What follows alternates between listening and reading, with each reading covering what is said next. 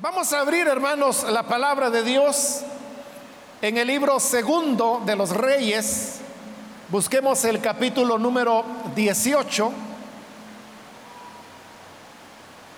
Libro segundo de los Reyes, capítulo 18. Ahí vamos a leer la palabra del Señor.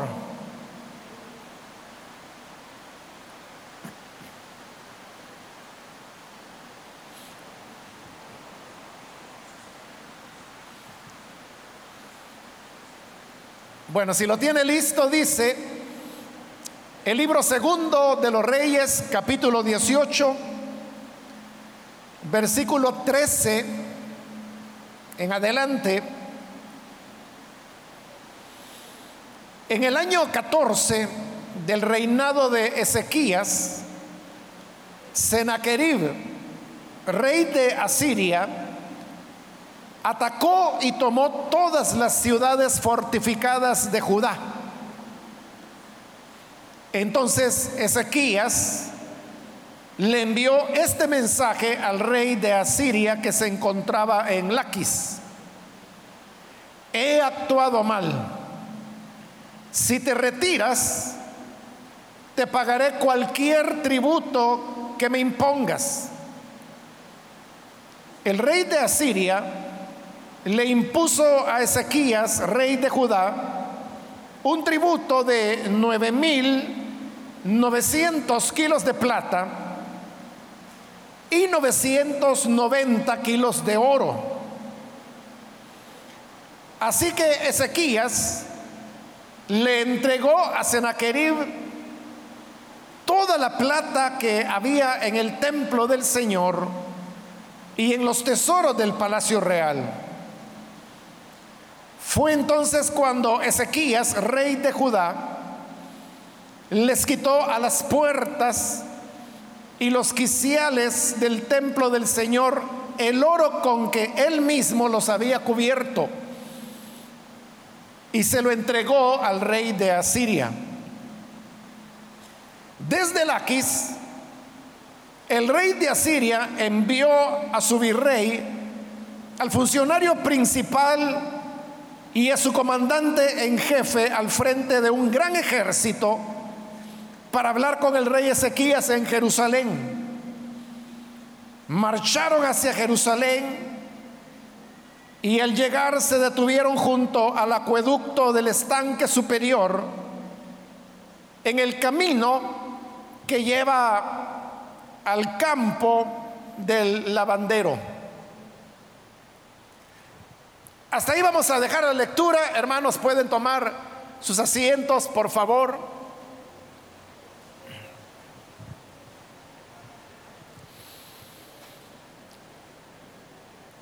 En la lectura que hemos hecho en este segundo libro de los reyes, vemos que se nos habla acerca del el rey Ezequías,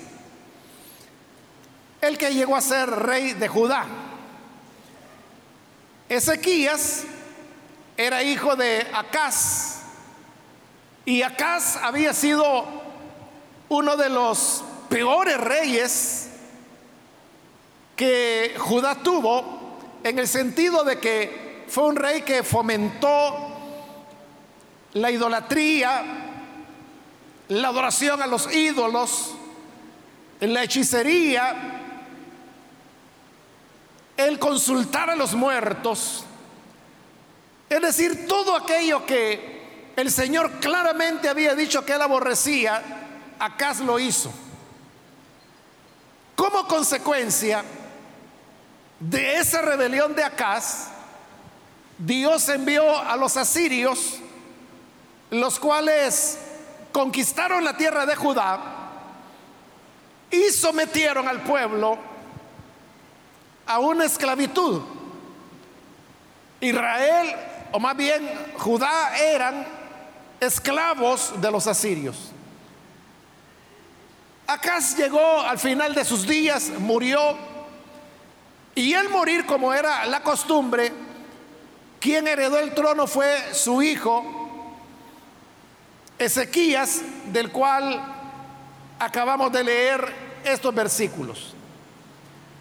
Cuando Ezequiel llega a convertirse en rey, él era muy joven, solamente tenía 25 años, y aunque había tenido un padre malvado que había fomentado la idolatría en Judá, Ezequías hizo todo lo contrario. Él, desde que asumió el trono, comenzó a quebrar las imágenes de los ídolos, las imágenes que se habían levantado para la diosa Aserá. Comenzó a expulsar de Judá a los brujos, a los hechiceros, a los que ejercían la prostitución, tanto hombres como mujeres, incluso la serpiente de bronce que Moisés había construido allá en el desierto, lo cual había sido siglos antes, como una manera para que el pueblo de Israel pudiera sanar de las mordeduras de serpientes que Dios había enviado como juicio, para la época de Ezequías, esa serpiente se había convertido en otro ídolo al cual en Judá se le rendía culto como que si fuera otro Dios más. De manera que aunque ese era era una pieza podríamos decir de arte que tenía siglos de antigüedad, pero lo más importante era la serpiente que Moisés había ordenado que se construyera. Y fue la serpiente que salvó a miles de israelitas, porque el mandato del Señor a través de Moisés era que cualquiera que hubiera sido mordido por una serpiente, tan solo tenía que voltear a ver a la serpiente de bronce y los que lo hacían quedaban sanados de la mordedura de la serpiente. Ese era el valor principal. Pero como para esta época ya lo habían convertido en un objeto de idolatría, Ezequías decidió destruirla. La quebró, la rompió, la deshizo, la molió, hasta que no quedó nada. La Biblia dice que Ezequías fue un rey que hizo volver a Judá a la obediencia al Señor. Él fue el que celebró,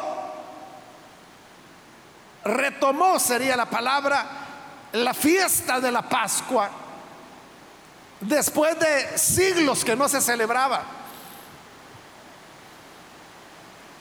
Y la Biblia dice que no hubo otro rey como Ezequías que hiciera el bien así como él lo había hecho hasta ese momento. Obviamente, hermano, cuando una persona obedece al Señor, hace todo lo que el Señor ha pedido, el resultado es que el Señor comienza a bendecir a esa persona. Y es lo que ocurrió con Ezequías. Dios comenzó a bendecirlo y dice la Biblia que mientras más el Señor bendecía a Ezequías, él confiaba cada vez más en el Señor. Y en esa confianza, Ezequías fue tomando fuerza, fuerza y más fuerza hasta que llegó un momento en que él dijo, vamos a librarnos de los asirios. Los asirios era una nación poderosa, guerrera, que tenía mucha más fuerza militar que la que Judá podía tener. Judá era muy pequeña era un territorio minúsculo comparado con Asiria, pero como Ezequías había puesto su confianza en el Señor, se rebeló en contra de los asirios.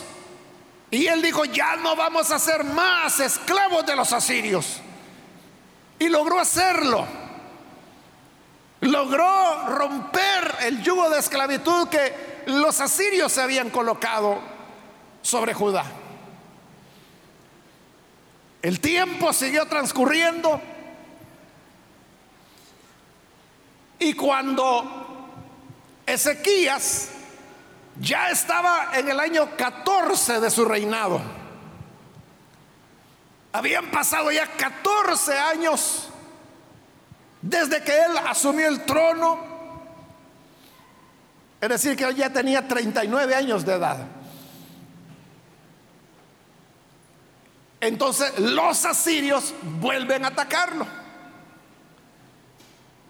Los asirios, a quienes él había expulsado años antes, vuelven a venir. Y ahora vienen con todo el ejército. Hasta entonces, Ezequías lo que había hecho era, como ya le dije, y así lo dice este capítulo, era confiar en el Señor. Pero cuando ve que los ejércitos asirios vienen, ya estaban cerca, el rey de los asirios había llegado a una ciudad que se llama Laquis y entonces Ezequías piensa que antes de que los asirios puedan llegar hasta Jerusalén, es mejor tratar de negociar con ellos y llegar a un tipo de acuerdo. Entonces envía un mensajero y este mensajero llega hasta Laquis, donde estaba el rey de los asirios con sus ejércitos. Y este era el mensaje que Ezequías le enviaba. He actuado mal. Si te retiras, te pagaré cualquier tributo que me impongas. Cuando Ezequías le decía, he actuado mal, se estaba refiriendo a lo que había ocurrido años antes cuando él se había rebelado precisamente en contra del rey de Asiria. Había roto esa esclavitud. Pero como hoy se siente amenazado, el ejército asirio es demasiado grande. Entonces hoy él está diciendo, mira, actué mal. Está como pidiéndole disculpas al rey de Asiria por haberse rebelado anteriormente. Pero le dice, mira, ponme el impuesto que tú quieras. Dime qué cantidad quieres que te pague para que te retires. Porque Ezequías sabía que la razón de las invasiones eran puramente económicas. Las guerras se daban para obtener botines. Entonces dijo, Ezequiel, mejor le doy el botín y que no haya guerra. Por eso le dijo, imponme el tributo que tú quieras y yo te lo voy a pagar con tal de que te retires. El rey Senaquerib le envió la respuesta en la cual le decía, está bien, está bien, yo me voy a retirar con mis ejércitos pero le dijo, tendrás que pagarme un tributo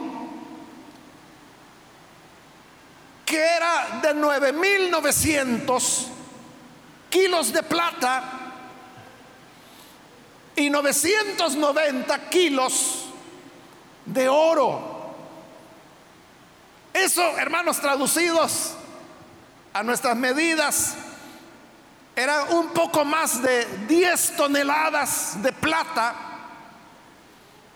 y una tonelada de oro. Usted sabe que hay camioncitos de, bueno, los picas son de media tonelada, los que son ya más grandecitos de una tonelada.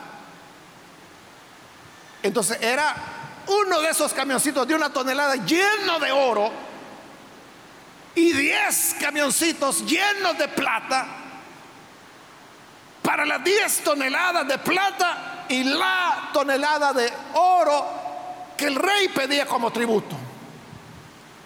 Era bastante dinero. Era tanto dinero que no era fácil de pagarlo. Pero Ezequías dijo, bueno, es mejor llegar a este acuerdo. Es mejor rebuscarnos, pagar el tributo y que se retire el rey de Asiria y evitamos la guerra. Estas palabras y este pensamiento en Ezequías es algo que llama la atención porque Anteriormente nos dice la escritura que él había confiado en el Señor. Cuando él rompió el yugo de los asirios años antes, no era porque tuviera fuerza militar, si apenas acababa de comenzar su reinado, pero logró derrotar a los asirios porque puso su confianza en el Señor. Entonces, hoy uno puede preguntarse, ¿por qué no hacer lo mismo? ¿Por qué no confiar otra vez en el Señor, quien les había librado antes?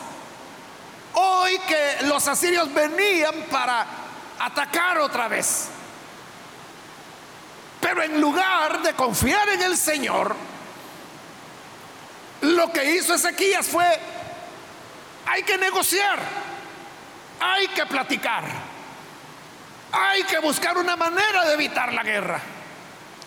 Y el rey de Asiria le dijo, bueno, está bien, yo me voy a retirar, pero envíame las 10 toneladas de plata y una tonelada de oro.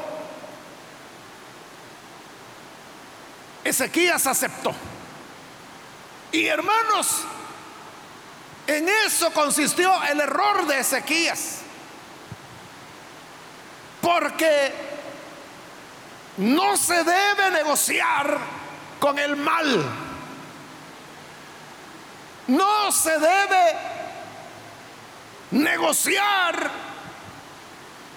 con todo aquello que está en enemistad, que atenta contra nuestra espiritualidad. Porque el mal tiene una característica y es que nunca se satisface. Siempre quiere más. Siempre quiere avanzar. Por eso es que en el Nuevo Testamento, cuando se habla del pecado, dice que este carcomerá como gangrena. Usted sabe, hermano, que la gangrena es cuando los tejidos del cuerpo van muriendo.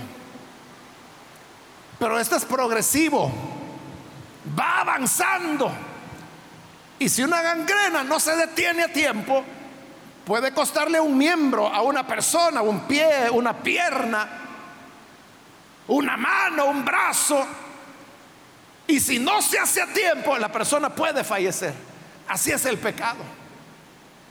Que una vez entró por algún lugar o nosotros por estar negociando le permitimos tomar algo de nuestra vida, ese pecado continuará y continuará y continuará y continuará. Por eso es que no se debe negociar con el mal.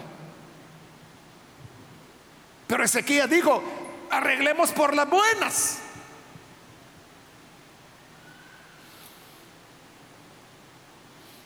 Entonces comenzó a rebuscarse.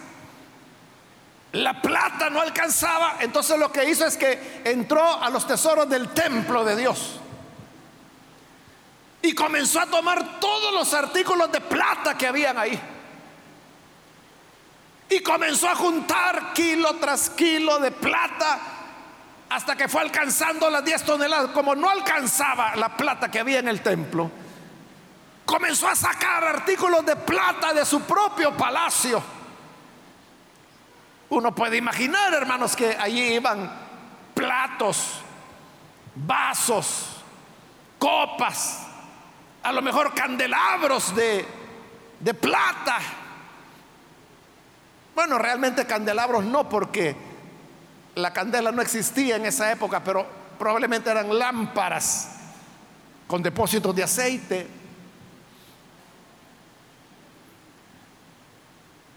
El hecho de que él tiene que tomar toda la plata del templo para poder juntar las 10 toneladas y las juntó. Ahora iba con el oro una tonelada. También en el templo habían diversos utensilios que estaban hechos de oro. Entonces comenzó a tomarlo, a fundirlo para lograr reunir la tonelada de oro. Y como no alcanzaba, dice que comenzó a quitar las planchas de oro que había sobre las puertas del templo y sobre los quiciales de esas puertas, lo que nosotros llamaríamos las bisagras. Todo eso era de oro en el templo. Entonces comienza a quitarlo hasta que logra juntar la tonelada de oro para enviársela al rey de Asiria. Pero mire que aquí hay algo importante. Y es que cuando uno comienza a condescender con el mal, cuando uno acepta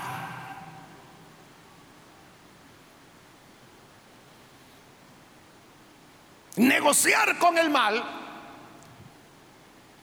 lo que comienza a perderse es la gloria de Dios. Porque el templo ahí estaba, pero ahora ya no tenía nada de plata. Lo que quedaron fueron los utensilios de bronce, de hierro, quizás hasta de madera, pero artículos de plata todos los entregó. Ya las puertas, hermanos, ya no tenían las placas de oro que las cubrían. Ahora había quedado la pura madera. Las bisagras de oro también las quitó. De seguro las sustituyó por otras de, hierro o de bronce. Pero ya no era la misma gloria, ya no era la misma magnificencia.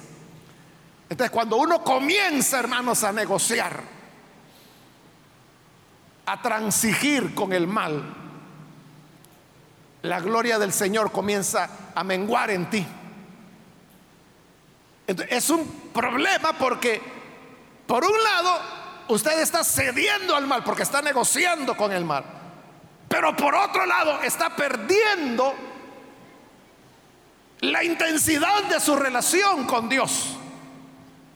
Y claro, en la medida que sigue cediendo, cediendo, cediendo, va alejándose de Dios, va perdiendo más de Él. Y eso acelera el proceso de terminar de hundirse en el mal.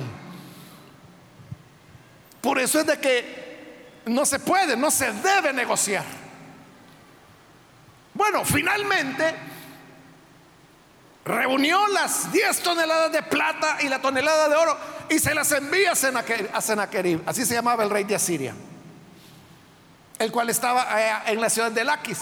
Lo recibe y cuando recibe la plata y el oro, entonces el rey de Asiria dice, vaya, ahora vamos con todo el ejército contra Jerusalén. Y no que habían quedado de que si le enviaba el tributo, él se iba. Y Ezequiel le envió el tributo, le envió la plata, le envió el oro. Pero él dijo, ya vimos que hay plata allí. Ya vimos que hay oro. Entonces hoy vamos con todo. Y el ejército continúa marchando hasta que dice que llegaron al acueducto de agua al lugar que por alguna razón ahí le llamaban el campo de lavandero. Entonces, ¿qué pasó? que el rey de Asiria fue cínico. Ezequiel le podía decir, oye, pero ¿qué no quedamos de que si yo te daba la plata y el oro, tú te retirabas? Sí, pero ya cambié de opinión. Así de cínico. Sí, yo dije eso, pero no era cierto. Te engañé.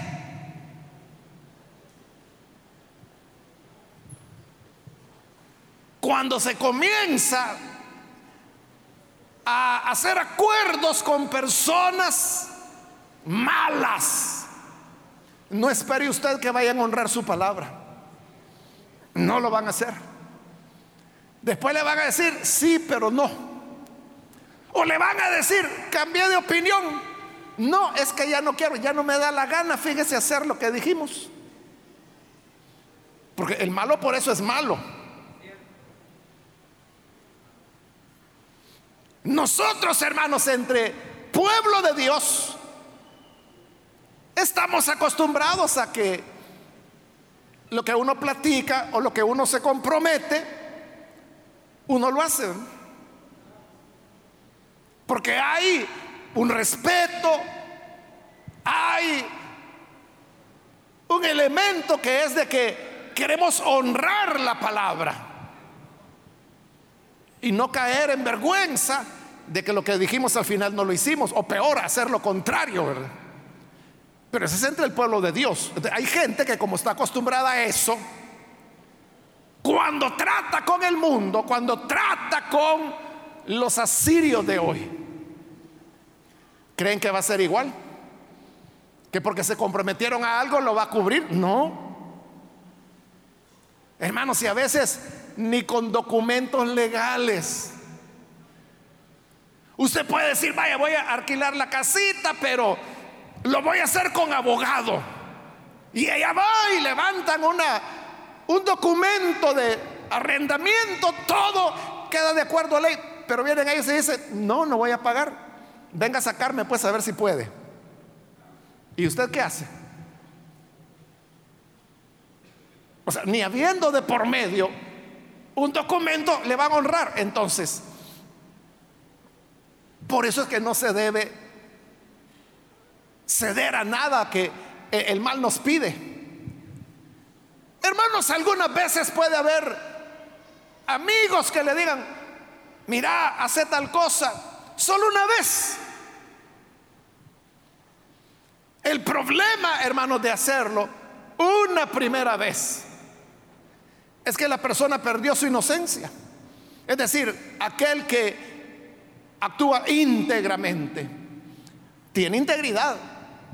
Pero cuando por primera vez hace lo incorrecto, esa integridad la pierde. De como ya la perdió, cuando viene una segunda oportunidad, ya lo piensa menos. A la tercera vuelta, quizás ya ni lo piensa. A la cuarta, él dice, bueno, una raya más en el tigre ya no hace diferencia. Y sigue por el camino del mal. Entonces cuando uno cede al mal, hermano, no hay fin en eso. Eso no se termina. Eso va a continuar toda la vida. Usted no puede decir, es que solo es un poquito. O no puede decir, es que solo es una vez. Le dicen sus amigos, mira, venite, vamos a echarnos un par de cervezas. No le vamos a decir nada al pastor. Porque ellos piensan que el compromiso suyo es con el pastor. Calladito, venite. Solo ahora, hombre, solo hoy. Solo hoy porque hoy es año nuevo o porque hoy es cuando la familia vino del extranjero porque hoy es el día del Padre, etcétera. Solo hoy. Entonces, ahí está el problema. Que si usted accede, como Ezequías accedió, él dijo, bueno, esta es la manera sabia de evitar la guerra. No, lo que tenía que haber hecho era confiar en el Señor, como lo había hecho antes, porque así es como había logrado romper el yugo de los asirios. Pero hoy no, decide irse por el camino de la negociación, por el camino del diálogo, pero con el mal no se puede dialogar. Usted puede dialogar, hermanos, cosas positivas, cosas entre personas honorables, cosas entre personas que tienen palabra. Pero con gente mentirosa, mala, que no temen a Dios ni les importa, ¿qué puede esperar? Usted es el que va a perder, ellos no. Porque ellos al fin y al cabo están en la vida que llevan y continuarán llevando. Usted es el que está sacrificando sus principios. Recuerde, el pecado, dice la escritura, carcomerá como gangrena. Irá avanzando. Usted no puede decir, pero si, si solo es una vez, solo un poquito, solo para alegrar, es que no, no quiero provocar un sinsabor dentro de la familia. No tiene por qué provocarlo. Simplemente ponga las cosas claras y diga, yo soy cristiano evangélico, estos son mis principios y yo vivo de acuerdo a eso. Respeto sus principios, respeten ustedes el mío, punto. Pero si usted se siente comprometido y lo peor comienza a negociar, dice, vaya, pues yo voy a ir allí donde usted, pero usted viene la otra semana a la iglesia, no va a venir, hermano. Lo van a engañar. Es lo que Senaquerib hizo. Vaya, dame plata, dame oro y yo me retiro. Le dio la plata y le dio el oro. Pues no me retiro, hoy voy contigo. Y viene a atacarlo. Entonces, ¿qué hace Ezequías? Se siente burlado, se siente engañado. Viene un emisario de parte del rey de Asiria y le dice, dice el rey que se rindan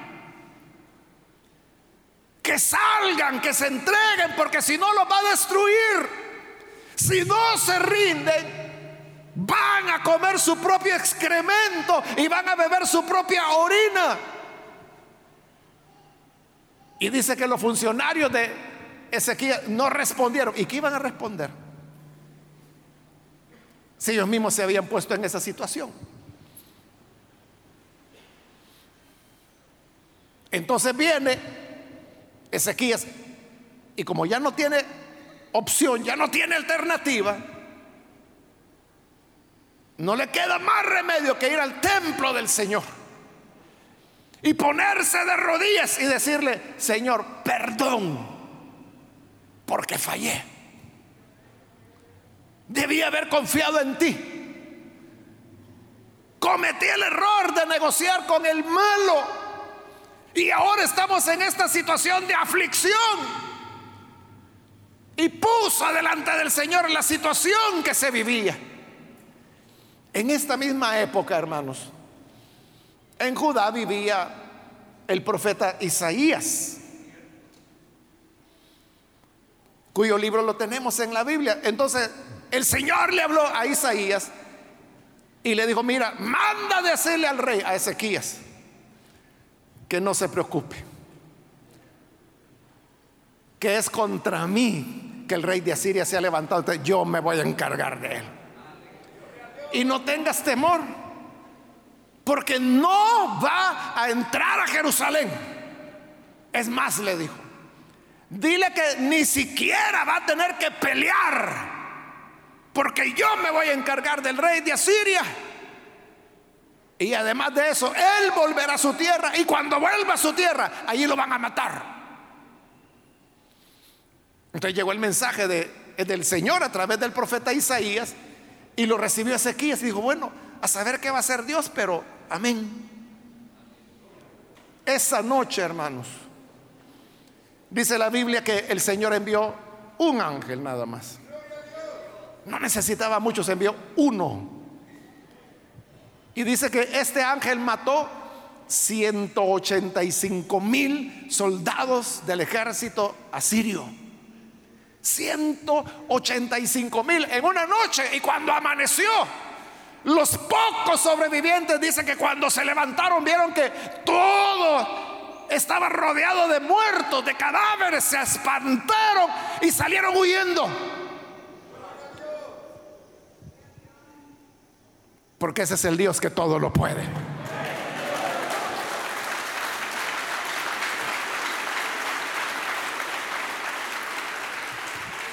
Por eso es que nunca, hermanos, debemos ceder al mal.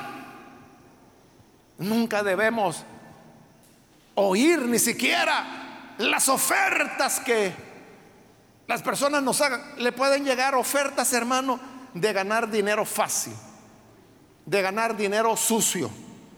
Le pueden llegar ofertas de qué, hermano, de ir a hacer algo malo, decir, mira, asaltemos este lugar, ahí está fácil, solo una ancianita, ay, la amarramos, le vendamos los ojos y nos llevamos todo, eso va a estar fácil.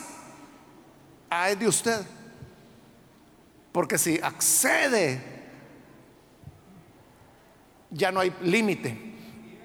Continuará, continuará, continuará haciendo el mal hasta que sea destruido. Si tiene necesidades, confía en el Señor. Él te ayudará. Espera en el Señor y Él hará, dice la escritura. Hay que confiar en Él. Tal vez una mujer por ahí se le ha acercado y le ha dicho, mira, ¿por qué no nos vemos en tal lugar? Sin compromiso. Solo para pasar un rato agradable. Nadie va a saber.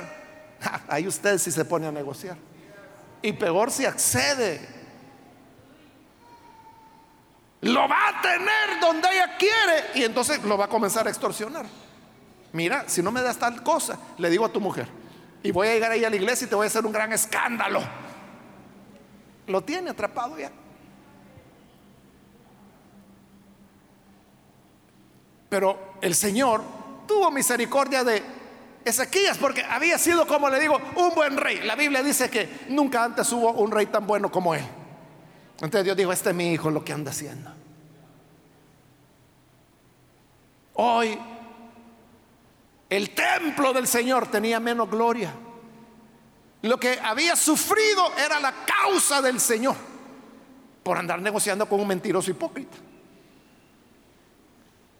Entonces el Señor le dijo, vaya, aunque me fallaste, pero confía, te voy a librar otra vez. Envió el ángel, mató los 185 mil, el rey de Asiria salió de regreso hacia Asiria y estando ya en, su casa, un día fue a adorar a su Dios en el templo de, su ídolo. Y fue el rey de Asiria. Y cuando estaba adorando a su ídolo, sus mismos hijos, dos hijos de él, lo mataron.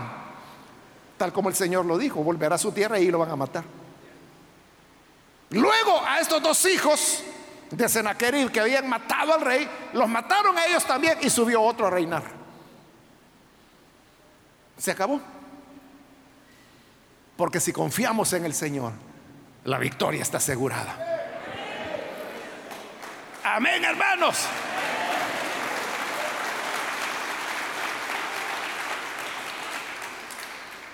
No hay que andar cediendo al mal, hermanos no, tenemos nada que negociar. Mantengámonos en la fe del Señor. Mantengámonos esperando en Él. Nunca nos va a desamparar. Nunca nos va a fallar. Como dice la Escritura, cuantos en Él confían no serán avergonzados. Así que no haga alianzas con el mal, no haga pacto con el diablo, porque siempre le va a fallar. Siempre le van a mentir. En el mundo no hay honor, en el mundo no hay palabra, en el mundo no se debe confiar en nadie. Por eso es que la escritura dice, maldito todo aquel que confía en brazo de hombre, pero confía en el Señor y siempre tendrás la victoria. Siempre saldrás adelante.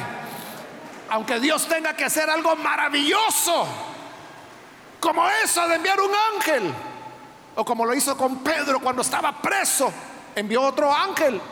Y delante del ángel, las puertas de la prisión se iban abriendo, abriendo, abriendo Pedro hasta pensó que era una visión y dijo, ay, qué bonita la visión que el Señor me está dando. Y él iba caminando, caminando hasta que se abrieron las últimas puertas que daban a la calle. Cuando Pedro salió a la calle, le dio el aire fresco de la calle. Y ahí dijo, no, si no es visión, es real. De verdad, el Señor había enviado su ángel.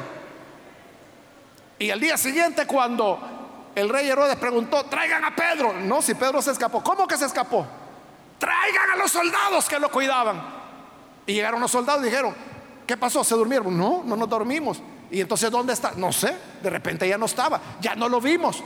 Herodes los, mandó a matar a los soldados. Vaya, como lo dejaron escapar, ustedes se mueren. Pero Pedro vivió, se fue, ya no estuvo ahí. Dio instrucciones a los hermanos y se fue a otra ciudad porque se dio cuenta que lo querían matar. El Señor lo sacó de prisión con su ángel. Y Dios todavía tiene ángeles. Y Dios todavía sigue siendo Dios. Y Dios sigue todavía siendo fiel a los que confían en Él. Amén, hermanos. ¿Cuántos no hay, hermanos, que a los coyotes, imagínense, nada menos que a los coyotes les entregan miles de dólares? Bueno, pero eso, les entregan a sus hijos, a sus hijas menores de edad se lo está entregando un traficante para que se lo lleve a donde usted quizás nunca lo va a volver a ver. No hay que confiar en el mundo. Confíe en el Señor. Confíe en el Señor que Él nunca le fallará. Vamos a cerrar nuestros ojos, hermanos. Y antes de orar, yo quiero invitar si hay con nosotros algún amigo o amiga que todavía no ha recibido al Señor Jesús como su Salvador. Pero si usted desea recibir al Hijo de Dios, hoy es una buena oportunidad para que pueda hacerlo. Si usted necesita recibir a este Cristo que es fiel y que lo va a ayudar que si usted pone su confianza en Él, no le va a fallar. Si quiere recibirlo, yo le invito para que se ponga en pie ahí en el lugar donde usted se encuentra. Si es primera vez que usted recibirá a Jesús como su Salvador, póngase en pie, por favor, en el lugar donde está. Lo que queremos es orar por usted. Cualquier amigo, amiga, que quiere poner su confianza en el Señor Quizás usted confió en algún hombre y lo engañaron, lo estafaron, le mintieron, le robaron. Ahora puede confiar en el Señor. Recíbalo. Póngase en pie para abrir su corazón a Él. Y el Señor vendrá para salvarle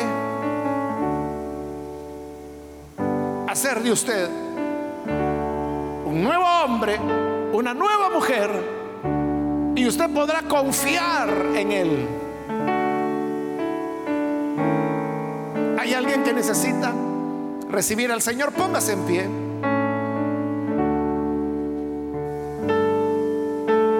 Venga el Hijo de Dios. Ya probó usted solo.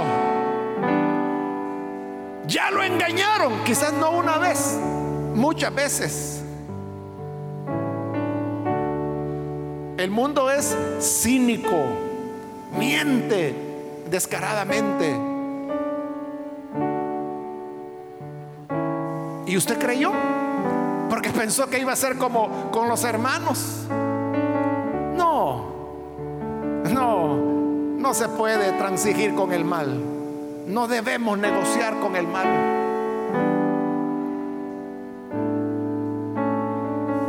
No ceda nada. No ceda nada. ¿Quiere recibir a Jesús? Póngase en pie. Hágalo ahora. Orar por usted. Es el momento para hacerlo. También quiero invitar si hay algún hermano o hermana que necesite reconciliarse con el Señor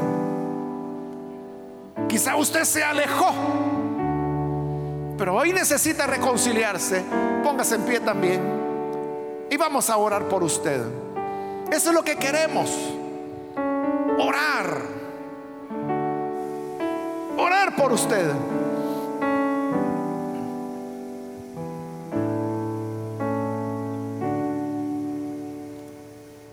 Póngase en pie.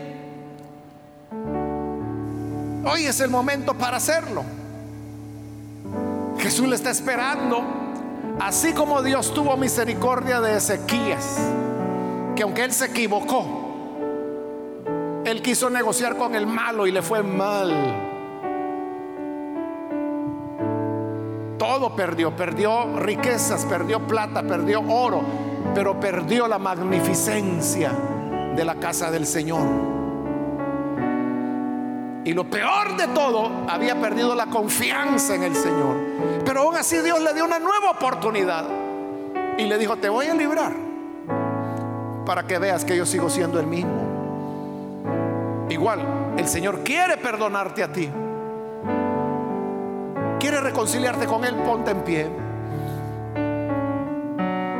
Hago ya la última llamada si hay alguien que necesita recibir a Jesús por primera vez o que necesita reconciliarse. Póngase en pie. Y esta ya, la última llamada que he hecho, aprovechala usted.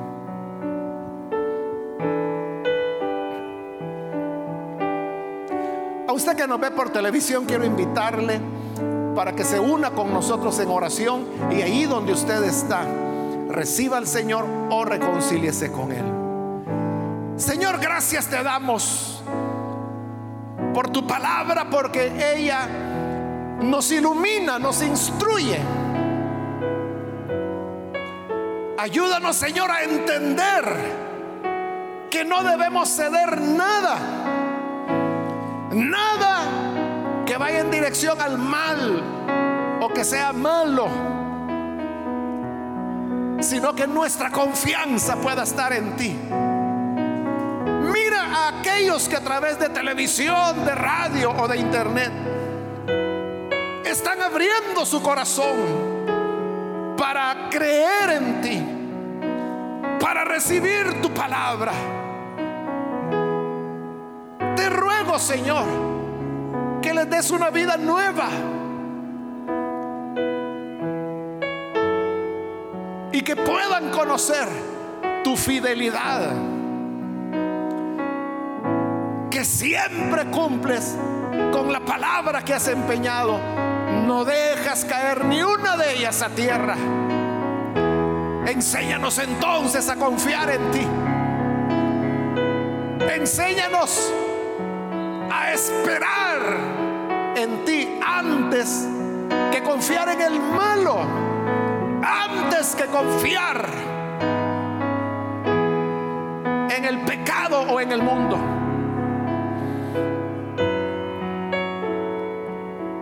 Que así sea, Señor. Bendice a tu pueblo y guíanos como iglesia tuya para que siempre podamos esperar en ti.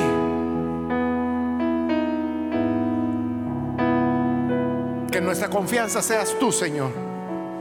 Y sabemos que así no seremos avergonzados. A ti sea toda la gloria, hoy y siempre.